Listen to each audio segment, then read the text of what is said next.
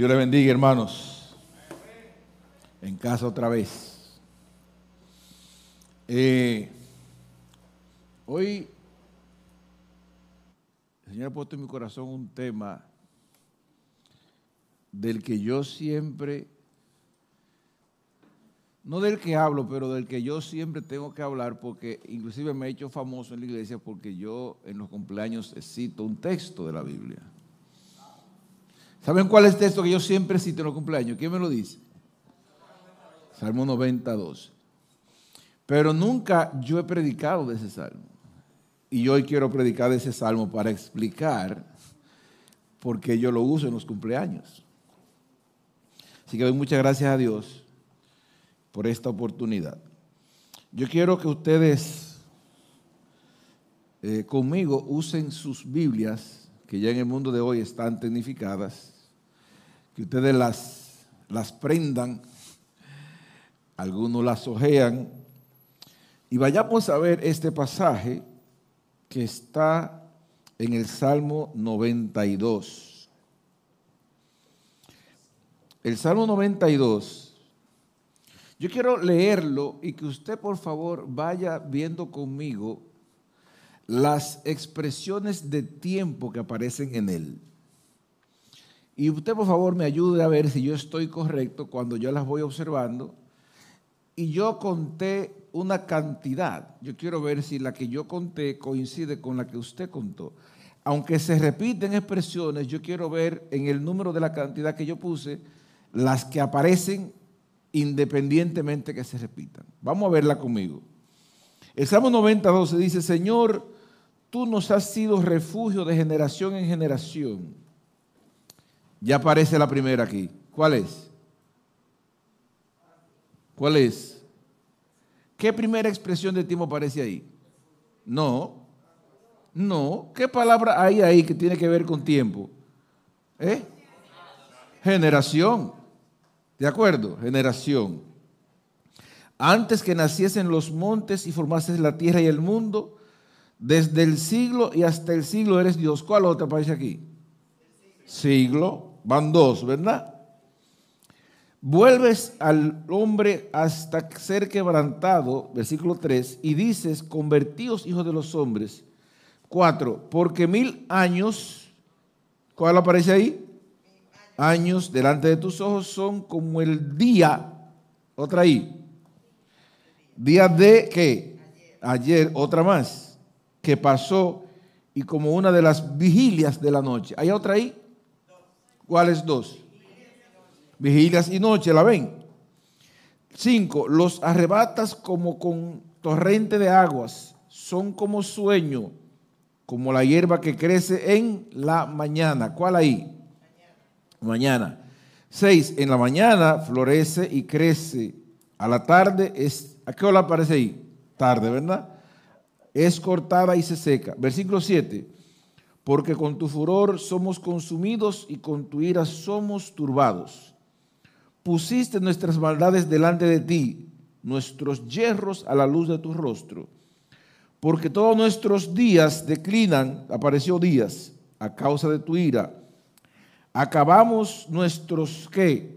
años como un pensamiento. Y vuelve 10 los días de nuestra qué, ¿qué palabra aparece ahí?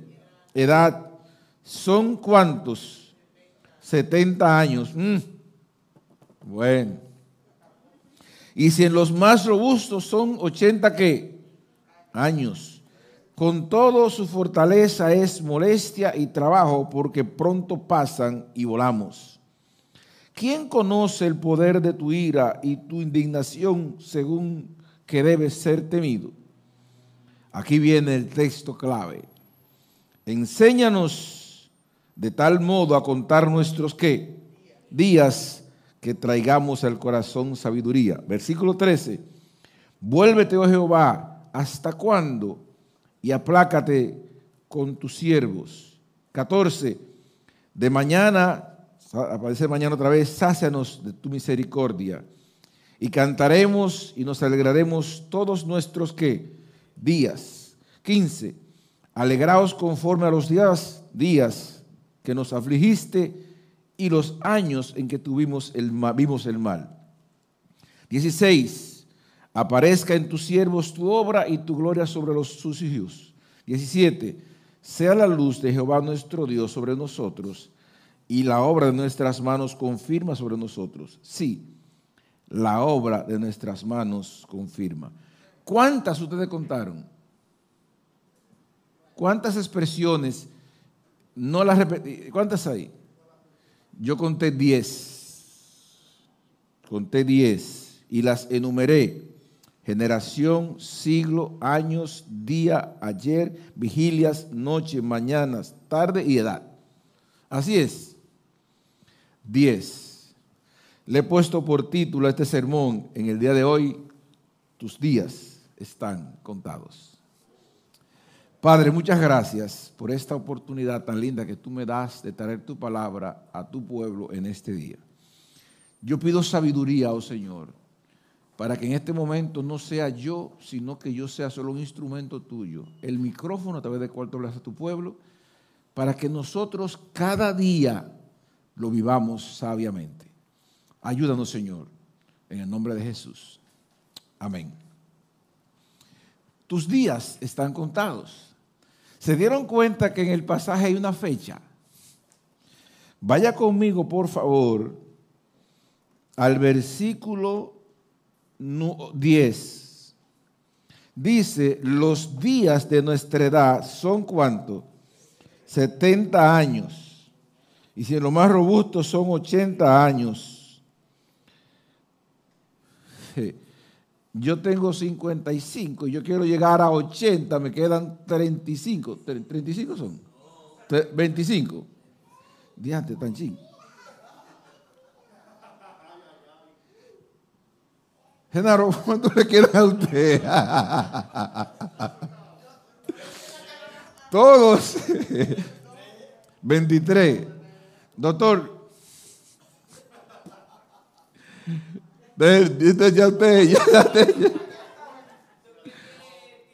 Al doctor que yo lo conozco hace como 200 años. Y él siempre ha sido igualito. Yo no he visto al doctor nunca de otra manera que sea eso. Es decir, que nunca no tiene, no tiene fecha. El doctor tiene prórroga forever. Yo, todos quisiéramos una prórroguita, ¿verdad que sí? Señores, según, bueno, según lo que dice aquí, y el promedio realmente de la vida de la gente, el promedio es por ahí que anda. Es decir, revise por ejemplo los familiares nuestros que han muerto de muerte natural, como decimos. Es por ahí que andan las edades entre 70 y 80. Por ejemplo, mi papá cuando murió, él sí tenía 69. Fue el único que estuvo cerca. Mi mamá tenía 74. Mi abuela tenía 81, mi abuelo tenía 82 y Miguelina tenía 44. Esa fue fuera de... Pero si usted se da cuenta, el promedio que la gente regularmente tiene de vida, cuando repito, es dentro de lo común, es entre 70 y 80 el promedio. Es decir, que realmente no nos queda mucho más de ahí. Y aquí aplica que a 80 es como viendo los depósitos que uno está allá esperando a ver si... Señores, la verdad es que nuestros días están contados. Lo que pasa es que yo no sé cuál es mi fecha. Uno lo que, lo que uno predica es que esos 25 son posibles en cuanto de uno dependa. Si uno ahora se cuida y se maneja bien, uno puede, en cuanto dependa de nosotros, llevarlos hasta allá. Pero el que tiene realmente el cronómetro en la mano es el Señor. Y yo lo con Evelyn ahorita que si nosotros tuviéramos la idea de que exactamente tal día a tal hora nosotros nos fuéramos, mi pregunta es, ¿qué tú y yo hiciéramos? Yo he vivido la experiencia en mi vida de, de personas mías a las que se les puso fecha. Cuando Miguelina, la esposa mía que murió, tenía su cáncer, el médico nos dijo, en principio, cuatro meses y el médico último nos dijo no dura más de dos meses. Y realmente fue así. Cuando yo tenía una condición de peso exagerada, el médico me dijo seis meses. Cuando mamá estaba enferma, el médico nos dijo no dura 48 horas. ¿Qué pasa en la mente y el corazón de un ser humano cuando una persona que sabe de salud te dice, mira, te quedan tanto? Imagínate que a ti, que a mí nos diga, mira,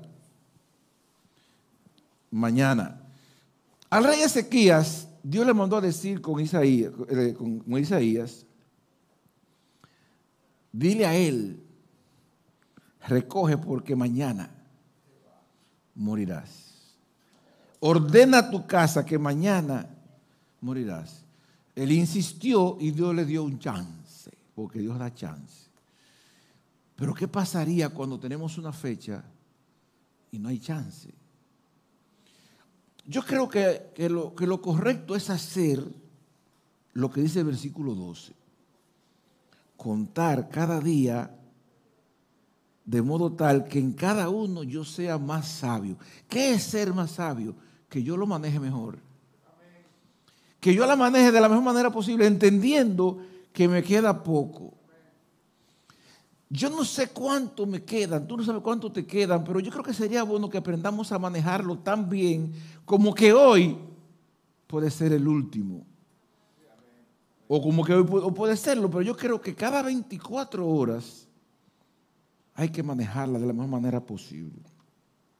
Miren, este salmo en el que estamos trabajando hoy es una oración. Y es una oración que está fraccionada en tres partes.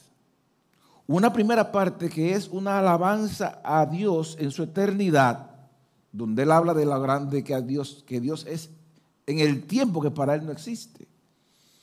Una segunda parte que es la percepción de la fragilidad del hombre y por eso habla de que la flor se seca, que la vida es corta. Y una tercera parte habla de que Dios tenga misericordia del ser humano y como que le permita vivir de la mejor manera posible, es, es la idea. Este salmo lo escribe Moisés, que él, el escritor, se autodenomina como siervo de Dios. Si usted lee la Biblia y ve el título del salmo, hay, un autor, Moisés.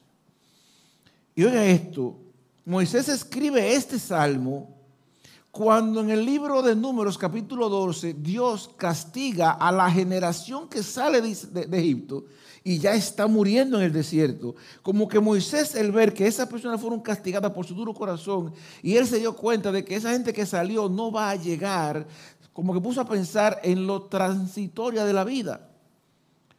Fue en ese momento que él escribe este salmo. Moisés también fue el escritor y profeta que mayor noción del tiempo manejó, porque este hombre es que escribe la historia del mundo. Moisés escribe Génesis. Quien nos cuenta la historia de José y toda esa persona es Moisés, que Dios a él le reveló informaciones de cómo se forma el mundo, de cómo fue construyéndose todo hasta cuando se fue el pueblo de Israel. Moisés manejó, diría yo que milenio, milenio y pico de tiempo para poder conocer, para poder explicarnos el mundo. Y es este hombre que escribe este capítulo, este salmo, hablando, como indica el título del salmo, si usted la versión de Reina Valera, la eternidad de Dios y la transitoriedad del hombre.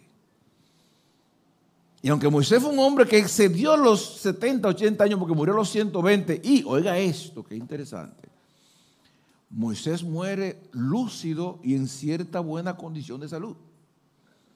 Si fue un hombre bendecido con la salud que tuvo. Y este hombre hace como un resumen en este capítulo de lo que es la vida, de lo que es la eternidad y hace una observación interesante en su oración cuando dice, debiéramos, debiéramos contar nuestros días.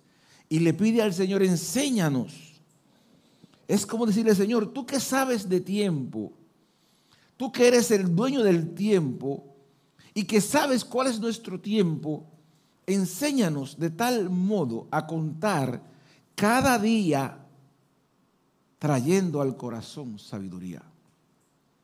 En otras palabras, haciéndolo de la mejor manera posible. Yo quiero este pasaje verlo a partir de dos ópticas diferentes. En el versículo 1, versículos 1 al 11, yo quiero ver este, este concepto. El tiempo de la vida pensando en la muerte. Y de versículo 12 al 17, el concepto de el tiempo de la muerte pensando en la vida. Suena como un poquito tipo trabalengua, pero oiga cuál es mi idea. En la primera parte yo quiero ver lo que es la brevedad de la vida y que mis días están contados y que pronto puede que yo no esté aquí y debo cuidar en este primer aspecto, ¿qué hago? Porque lo que yo hago hoy va como a un archivo llamado expediente, llamado historial, donde todo lo que yo hago va a una historia que va a impactar un presente y un futuro. Vea conmigo, por favor, el concepto de brevedad de vida que explica aquí en versículo 4. Dice, porque mil años delante de tus ojos son como el día de ayer que pasó y como una de las vigilias de la noche. Una vigilia eran cuatro horas. Una noche tenía doce horas y doce horas de cuatro son tres vigilias que había.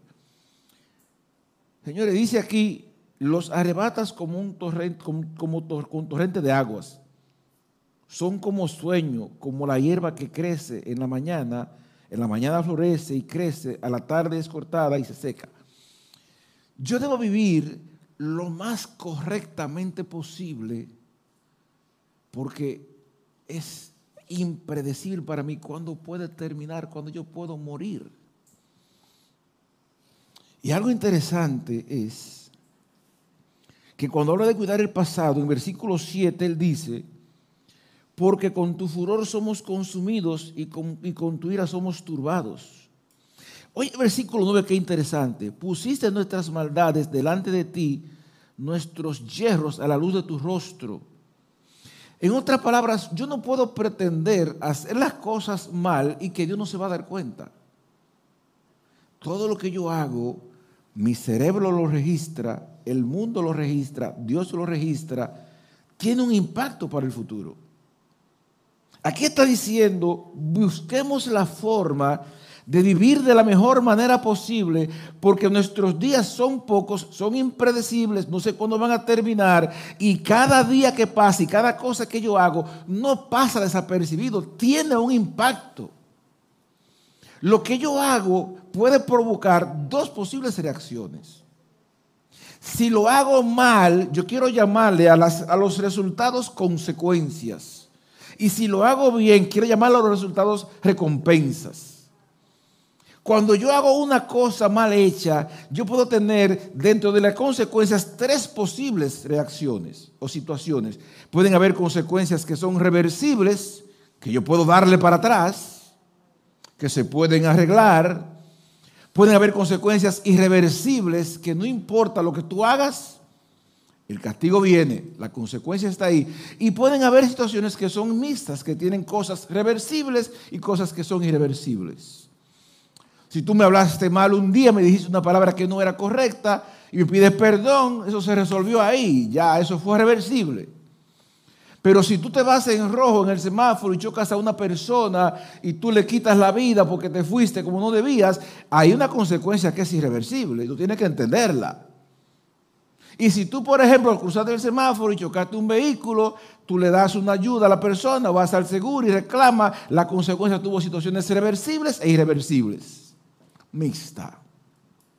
Pero yo decido en mi accionar diario si yo voy a vivir por consecuencias o por recompensas. Yo lo que sé, el que, que lo hace mal la paga.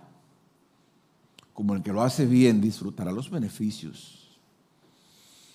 En la parábola de los tributos, aquella parábola en que el Señor le dio a cada uno algo, talento, mejor dicho, es interesante ver cómo el Señor ahí podemos ilustrar bien lo que es consecuencias y recompensas. Dos de ellos multiplicaron los talentos que se puso en sus manos recompensas, porque oye lo que le dijo el Señor, bien, buen siervo y fiel, sobre poco fuiste fiel, sobre mucho te pondré, entre en el gozo de su Señor, recompensa, BBSF. Pero aquel que escondió el talento, que no lo utilizó, dice el Señor, siervo malo y negligente. Si tú sabías que yo era así, ¿por qué no hiciste? Apartado de mí. Entonces, un castigo inclusive más drástico que el otro. En Dios, porque es lo que explica el pasaje, en el sistema del reino, las cosas que tú haces provocan o recompensas o consecuencias. En otras palabras, en esta vida, en la vida cristiana y fuera de ella, todo está manejado a partir de consecuencias o recompensas. Si lo haces bien, vamos a celebrar contigo, pero si lo haces mal, prepárate. Me pongo a pensar en lo que está ocurriendo en la justicia dominicana en los últimos tiempos. Yo no quiero ver el concepto político que pueda tener, yo lo que sé es, y esa gente no pensó que lo que estaba haciendo un día se iba a saber. Ustedes no pensaron que iban a estar un día en esta posición, en este lugar. A veces yo veo unos videitos que pone la gente en las redes sociales, que la gente sube en una mesa y se pone ese movimiento y se cae. Y tú pretendías que tú ibas a hacer un milagro ahí arriba. Entonces la gente como que no usa el sentido común. Y vive vidas y hace cosas sin pensar en que lo que yo estoy haciendo tendrá consecuencias. Y una vida tan corta, tan breve, tan impredecible, ¿por qué invertirla en consecuencia cuando puedo vivirla para recompensas? El vivir una vida con estas condiciones que aquí se explica de fragilidad para consecuencias es ser necio. Vivirla para recompensas es ser sabio. Y el salmista dice, es breve. Es como el día de ayer que ya no es. Es como la flor que siembro que ya se marchita. Si la vida es tan corta, si tengo mis días contados, si sé que puede ser hoy, que puede ser mañana, ¿por qué yo malgastar el tiempo? El apóstol Pablo dice, aprovechando bien el tiempo, porque los días son malos. Las recompensas, oye esto hermano, pueden tener tres momentos diferentes. Yo puedo recibir la recompensa de una buena acción hoy, ahora mismo. Un agradecimiento, un resultado que se ve en que todo fue bueno hoy. Hay recompensas de cosas que yo he hecho buenas que tal vez ya pasaron y yo no las vi. Puede ser gente que puede testificar de la cosa que tú hiciste, tú no la viste, pero esa persona disfrutó la bendición. Puede que yo no la vea, pero hay recompensas que pueden ser mañana, que hoy yo no veo el resultado, pero mañana digo, ¿y qué? ¿Por qué me llegó esto? Ah, lo que pasa es que hay cosas que tú hiciste un día que trajeron eso. Porque oye, ¿qué pasa, hermano? Hay, hay dos formas de uno conseguir bendición en Dios. Una es por misericordia y otra es por una buena acción. Si yo vivo una vida haciendo cosas torpes, inadecuadas, incorrectas, yo tengo que apelar siempre a la misericordia. Yo, Señor, yo no merezco que tú me ayudes, pero dame una manito, por favor, para... Eso es misericordia. Pero si estoy haciendo lo correcto siempre, la Biblia habla de la recompensa del justo, yo tendré bendición siempre. Hay gente que se pasa la vida apelando a una misericordia todo el tiempo que tenemos disponible, que realmente existen, pero vamos a estar toda la vida entera viviendo, esperando que nos den una manito, porque no intentaremos hacerlo bien nunca. No haremos el esfuerzo. No es lo mismo rogar una bendición que en cierto modo tener acceso y derecho a ella porque me estoy comportando correctamente. El te está diciendo aquí tenemos la opción de tomar decisiones para tener recompensas de la manera correcta o para tener consecuencias por hacerlo incorrecto. El asunto es que yo tomo la decisión de cómo vivir mis 24 horas todos los días.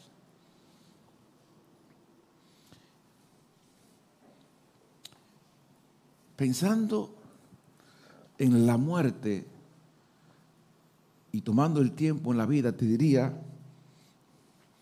haz esto todos los días y vas a archivar en tu expediente de vida satisfacciones, recompensas, diría yo que instantáneas. Número uno, dale a Dios lo que eres y lo que tienes todos los días. Jesucristo dijo una vez, ninguno que deja padre, madre, hijo, lo que sea, por mí pierde, sino que recibe cien veces más. El que invierte su tiempo y energía en Dios no pierde. Si cada día tú inviertes, tú estás guardando en un banco que un día traerá bendición para ti. Oye lo que yo estoy diciendo que hay que invertir. No solamente darme ofrenda, ni mi talento, es lo que yo soy. Señor, aquí está mi ser con sus virtudes y defectos, úsalo para ti. Y aquí están mis recursos, mi tiempo, mi dinero, mis espacios, úsalos para ti. Diariamente entrégalos. Eso no es perdido. Haz cada día una buena acción. No te duermas en, tu casa sin asegúrate de que tú hiciste un bien a alguien. Porque acostarse habiendo hecho males no deja dormir a veces. Yo hice una cosa mala un día, que a mí me da vergüenza contarlo, yo lo quiero decir. Yo vengo del aeropuerto de viaje y yo estoy apresurado porque hubo un retraso y la gente que viene a buscarme tienen hace tiempo esperando y estamos saliendo y parece ser que se complicó a veces, en el, avión se complicó llenando papelitos, unos boletitos que uno llena. Y tengo prisa. Yo llené el mío en el avión a tiempo y hice todas mis cosas, pero cuando salimos, una señora como de, casi 80 me dice, ay señor, mire, ayúdeme a llenar el volantito mío que yo no sé llenarlo. Y yo le he dicho, doña, mira, yo no tengo tiempo, yo no puedo ayudarle a usted en eso, nos vemos y me voy. Yo quisiera como encontrar a esa doña otra vez y decirle, mire, yo hasta le fabrico el papelito a usted, déjeme ayudarle. Yo necesito perdonarme eso. Hermano, de que una gente dice que bueno como yo, mira lo que hice. ¿Sabe lo duro que es tú acostarte y que tu conciencia te reprenda? Es duro. Yo tengo la opción de yo hacerlo bien o hacerlo mal. Tú has hecho cosas que son lolas maravillosas. ¿Cómo te sientes? ¿Bien o mal? Ahora, cuando lo hacemos mal, ¿cómo se siente? Que uno quisiera como hacer un hoyito y que la tierra se lo trague a uno ahí mismo.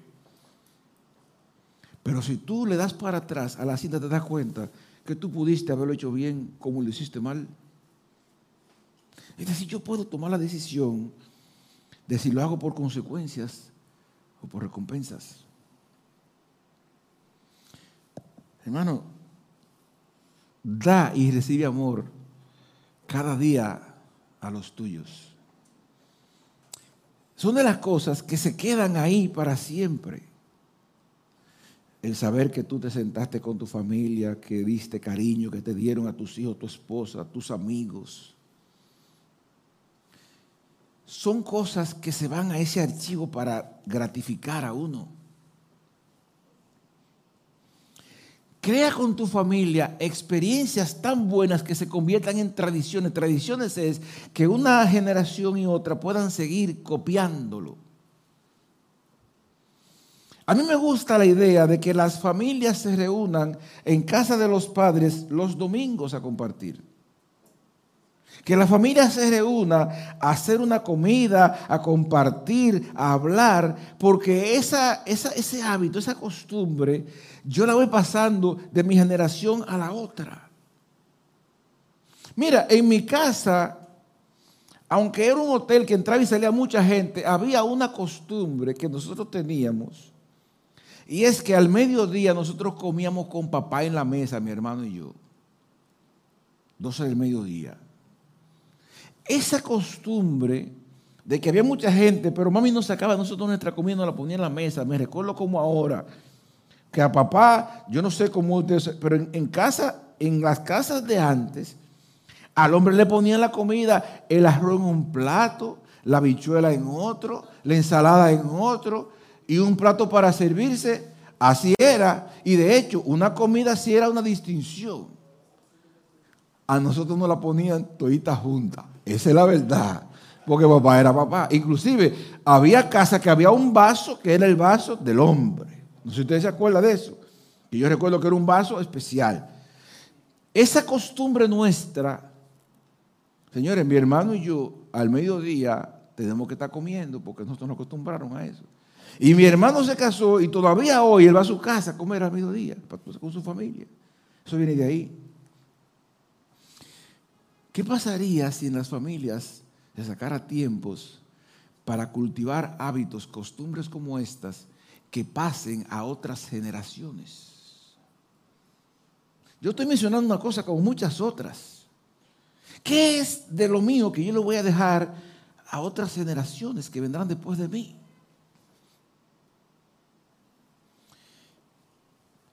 Otra cosa importante que es bueno hacer, y menciono esta porque son tal vez, no es que no sean más, son las que me vinieron a la mente, las que yo traigo en mi corazón.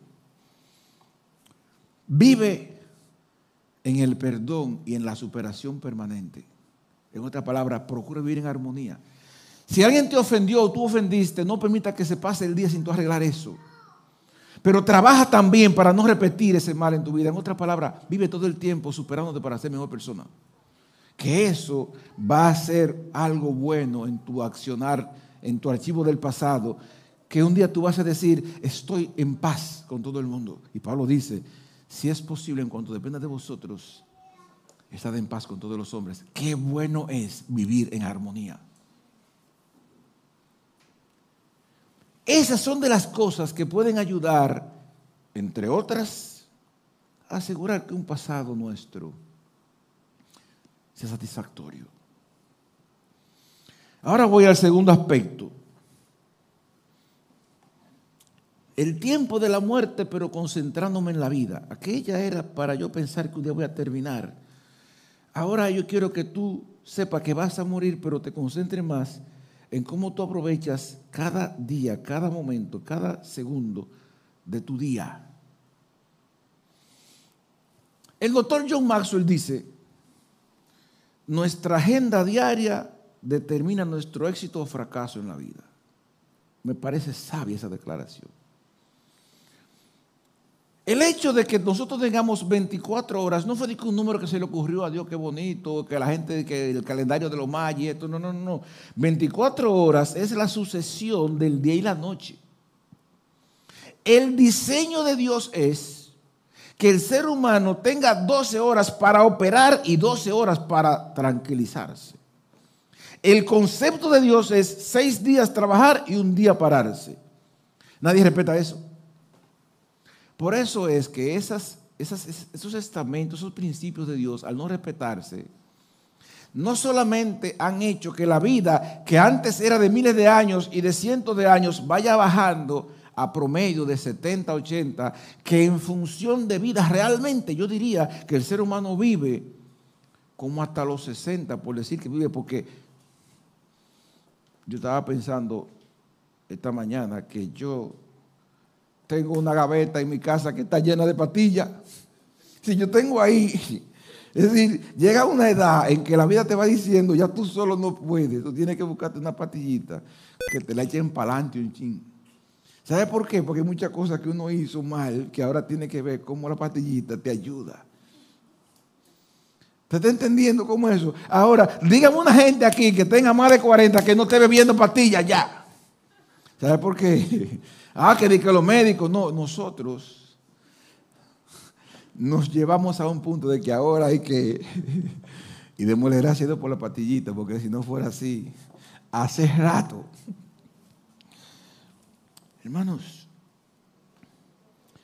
pidámosle a Dios que nos ayude a contar nuestros días de modo que traigamos al corazón sabiduría.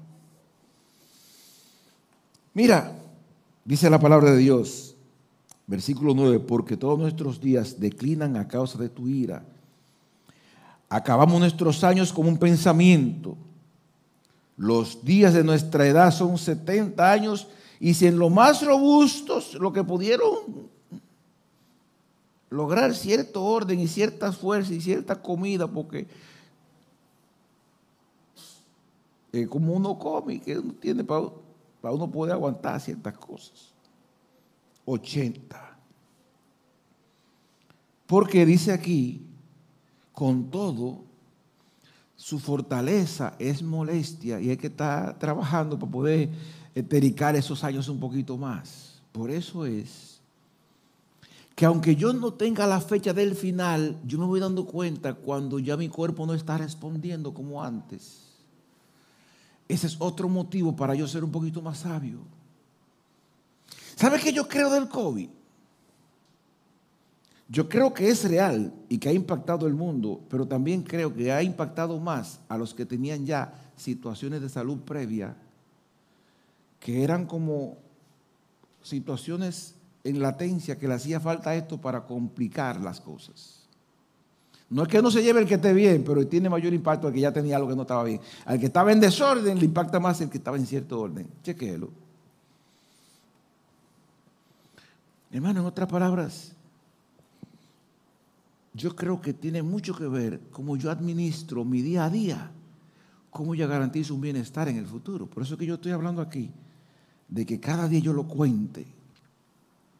Yo quiero que nosotros nos concentremos ahora en esas 24 horas como el tiempo ideal para manejar la vida.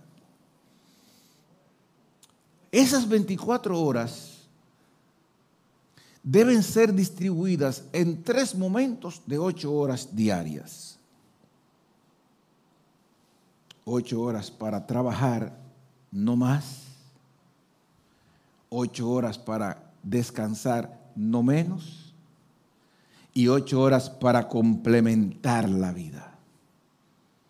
Toda persona que trabaja más tiempo de la cuenta eso es tan especial que hay que pagárselo diferente, se le paga doble porque no se supone que tú lo estés haciendo. Se llaman horas extras. Pero toda persona que no descansa lo suficiente, un día el cuerpo va a decir, lo que pasa es que tú me debes unas horas.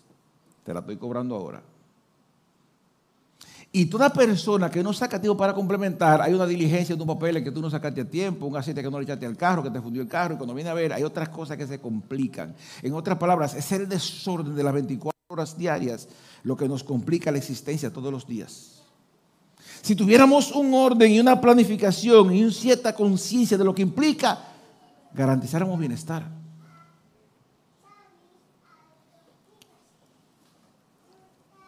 ¿Cómo yo puedo garantizar que mis 24 horas sean realmente productivas? Número uno, haz de Dios tu razón de existir y tu mejor y mayor impulso en tu vida. En otras palabras, procura vivir tus 24 horas siguiendo las reglas que Dios estableció, no las que el mundo te quiera poner. Porque no hay mejor orden para vivir en este mundo que el que Dios puso. Repete el tiempo. Mira, la vida ocurre en 24 horas y Dios nos diseñó para que en las 24 horas hiciéramos todo. Mira, en 24 horas hay que dormir. No duermas hoy, ve cómo hace tu día mañana. Pruébalo. En esas 24 horas hay que comer. No comas hoy, puede que tú mañana no, pero pasado te va a hacer falta. No vaya al baño hoy, a menos que usted tenga situación especial, pero es para ir cada día.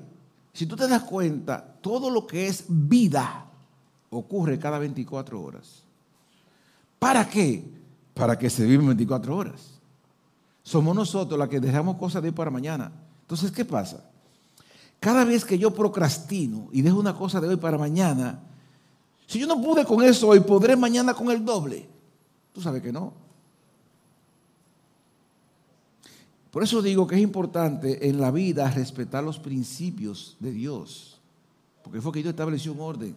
Fue Dios que dijo, hoy hay que dormir, hoy hay que comer, hoy hay que... Fue Dios que dijo eso. Si yo no lo hago, mi cuerpo dice, mira, yo no estoy conforme contigo. Eso es respetar lo que Dios dice.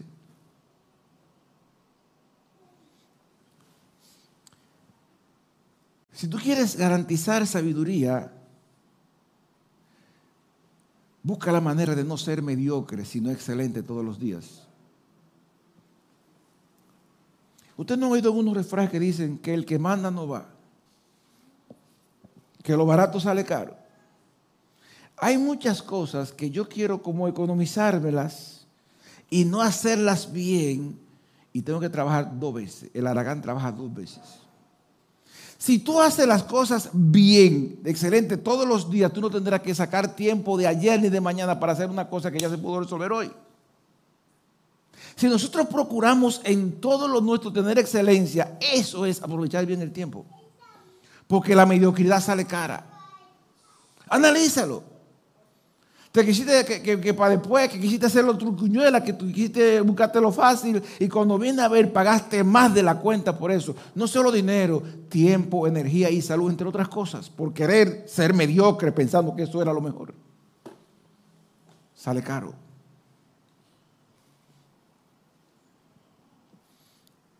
Y vivamos tan bien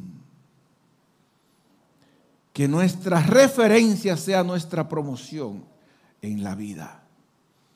Que mis relaciones, mis inversiones, mis tratos, mi comportamiento, sea algo que represente tanta bondad para los míos, que promueva buena relación con todo el mundo, de modo tal que lo que se diga de mí es que yo soy una buena persona, que yo honro a Dios. No tanto porque lo digan, es porque lo estoy viviendo. Eso es ser sabio con la vida diaria. Termino sugiriéndote 10 cosas que no puedes permitir que termine un día sin tú haber hecho, si quieres vivir a plenitud. Yo diría que la persona que no hace estas 10 cosas no vive, existe. Número uno, Saca tiempo diariamente para estar a solas con Dios. 5, 10, 20, 15, 30 minutos no serán perdidos. Dice la Biblia, reconócelo en todos tus caminos y Él va a enderezar tus veredas. Un día sin oración debe ser un día sin bendición. Un día sin haber sacado un tiempo para Dios, para que Dios te oiga y tú le hables y tú compartas, debió ser un día que no existimos. Dos, de tiempo para satisfacer tus necesidades. No te sientes a la mesa a comer y dale eso para allá, que en tres minutos tú acabaste, cuando ese asunto era para tú disfrutarlo. Hay gente que no tiene tiempo para comer. Ellos no mastican, absorben. Son aspiradoras. Ni siquiera para ir al baño y se complica la salud porque no, yo estoy ocupado. Hermanos, tómate tiempo para tú cuidar de ti todos los días, para tú atenderte.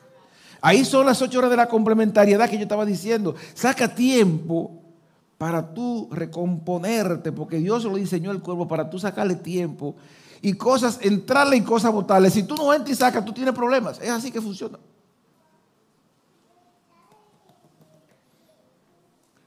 Número tres, trabaja y produce para lo que tú disfrutas. Procura que lo que tú tienes, tú te lo ganes. Hay gente que vive del cuento, amarrando la chiva. Yo sé que hay edades en las que uno lo mantienen, pero por lo menos un oficio, limpia una cosa, recoge algo, gánatelo. Hay gente que se pasa la vida entera en nada, en serio. Yo no tengo trabajo, pero puedo hacer aporte, puedo hacer cosas, buscar maneras de la vida, ganártela de alguna manera todos los días. Número cuatro, da y recibe amor. Tú sabes lo bien que se siente que uno va manejando en la calle y uno deja que otro pase. Oye, cuando te saludan, que tú, que te agradecen, qué bien se siente eso. Ahora, ¿cómo te estarán diciendo ahí cuando tú te metiste que no vas a cruzar al otro? Wow, enciendo cosas malas que tú puedas tener. Te la dicen toditas. Da y recibe amor a los tuyos, al que está al lado, al vecino. Eso, esas son cosas que el que no hace eso todos los días, de dar y recibir amor, está existiendo. Número cinco,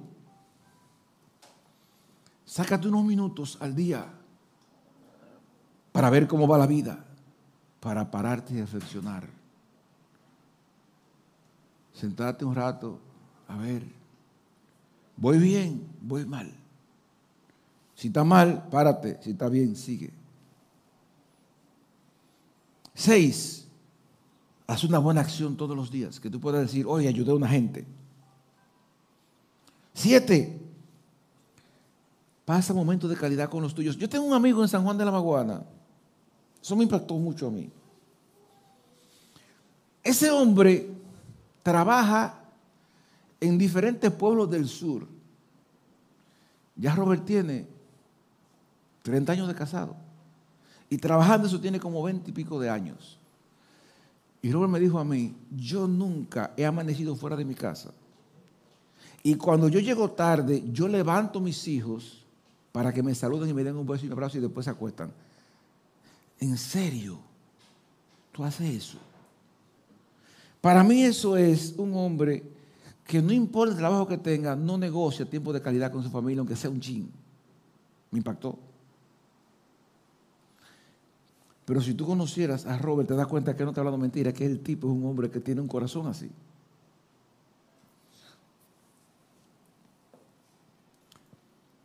Número 8. Agradece cuánto, va, cuánto te va pasando en el día. Saca un momento para darle gracias a Dios por algo. Señor, gracias por la comida, gracias por esto, gracias porque desperté, gracias. Eso es vivir. Si tú no tienes tiempo para eso, tú estás sumando días. Número nueve. Algo, un plan, sueñate algo que tú quieras hacer y cada día haz algo para tú conseguirlo. ¿Qué tú quieres para ti los próximos cinco años? ¿O tú estás esperando que la cosa... Hay que soñar, hay que vivir, hay que disfrutar, hay que planear. ¿Sabe qué es planear? Creer que Dios puede hacer grandes cosas con nosotros. Y número 10, y no menos importante, mímate y saca momentos para darle algunos placeres a tu vida. Fue Dios que se inventó que cosas gusten y se puedan vivir. Hermanos, yo lo que he traído aquí es un mensaje que le puse en mi corazón de cómo nosotros manejar el versículo 12 del Salmo 90 que dice, enséñanos de tal modo a contar nuestros días que traigamos al corazón sabiduría. Cuando aquí tú vengas un día y oremos por ti en tu cumpleaños y le digamos, Señor, enséñale, y tú digas, Señor, enséñame, tú estás diciendo, yo pondré de mi parte para mis 24 horas cada día administrarlas sabiamente.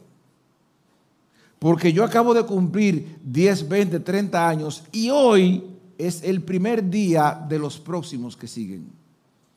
Yo decido hoy cómo vivirlos. Si para consecuencias o para recompensas. Yo lo que sé es que el manejo de mi agenda diaria es lo que va a determinar mi éxito o fracaso en la vida. Dios me dio la capacidad de administrar un tiempo. Mientras yo estoy vivo, hay cosas que Dios va a hacer y cosas que yo tengo que hacer. Es mi deber administrarme bien. Y dice la Biblia, si alguno tiene falta de sabiduría, pídasela a Dios, el cual dará abundantemente y sin reproche y le será dada.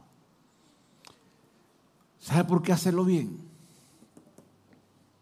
Porque nuestros días están contados.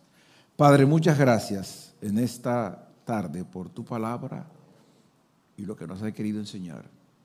Yo quiero pedirte en este momento lo mismo que Moisés pidió. Enséñanos de tal manera, de tal modo a contar nuestros días que traigamos al corazón sabiduría. En el nombre de Jesús. Amén. Dios lo bendiga, hermanos.